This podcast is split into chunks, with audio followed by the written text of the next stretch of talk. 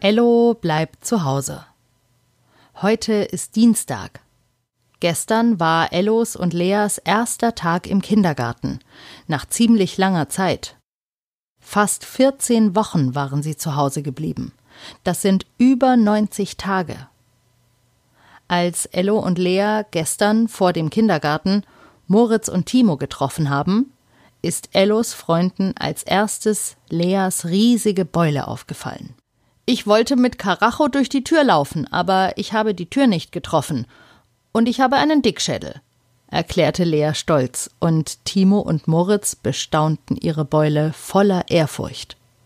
Sie sind schwer beeindruckt. Als sie im Vorraum des Kindergartens wie immer ihre Straßenschuhe aus und ihre Kindergartenhausschuhe anzogen, kam Ello alles vertraut vor. Gleichzeitig vertraut und doch ungewohnt. Ello roch den Geruch des Kindergartens, den er so mochte, aber meist gar nicht bewusst wahrgenommen hatte, als es normal war, jeden Tag hierher zu kommen. Er sah sich noch einen Moment um und ging dann hinein. Kathi, die Erzieherin, winkte allen Kindern stürmisch zu.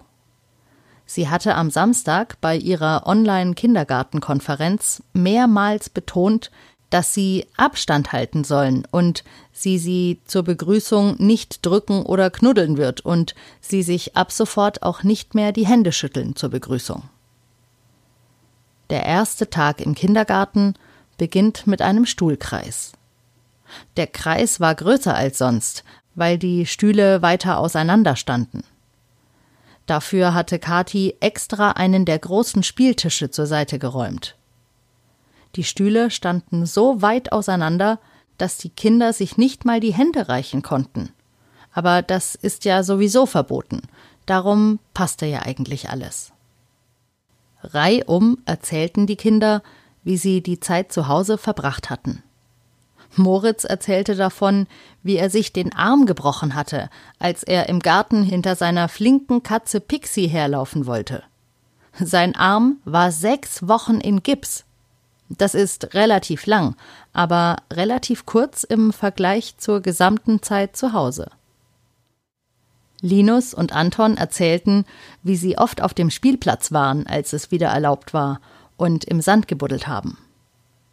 Ellos Freundin Lilly hat in der Zeit zu Hause eine kleine Schwester bekommen. Der Bauch von Lillys Mama war ziemlich dick, als sie sie das letzte Mal gesehen haben. Und gestern, am ersten Tag im Kindergarten, war das Baby, das damals noch in ihrem Bauch war, jetzt in einem Kinderwagen. Keines der anderen Kinder durfte sich Lillys Schwester aus der Nähe anschauen. Sie mussten Abstand halten von dem kleinen Baby. Leopold und seine Familie sind umgezogen. Sie hatten vorher in einer Wohnung mit einem kleinen Garten gewohnt und leben nun in einem riesigen Haus mit einem großen Garten. Alle Kinder hatten so viel zu berichten über ihre Zeit zu Hause. Auch Ello erzählte. Vom Malen, von der Burg aus Kissen und Decken, von ihrem Balkon und den Pflanzen, die sie gepflanzt haben, von der Pizza, die sie gebacken haben, von Leas Einhornpuzzle, von Rapmusik, vom Picknick in den Bergen vor dem Fernseher, vom Tanzen, vom Lagerfeuer und dem Stockbrot, vom Steine bemalen von seinem Bestimmertag, vom Zahn, der hinter seinen unteren Zähnen wächst, vom Kurzurlaub in der Villa Frauenstein, von der Nachtwanderung, ach, und von so vielem mehr.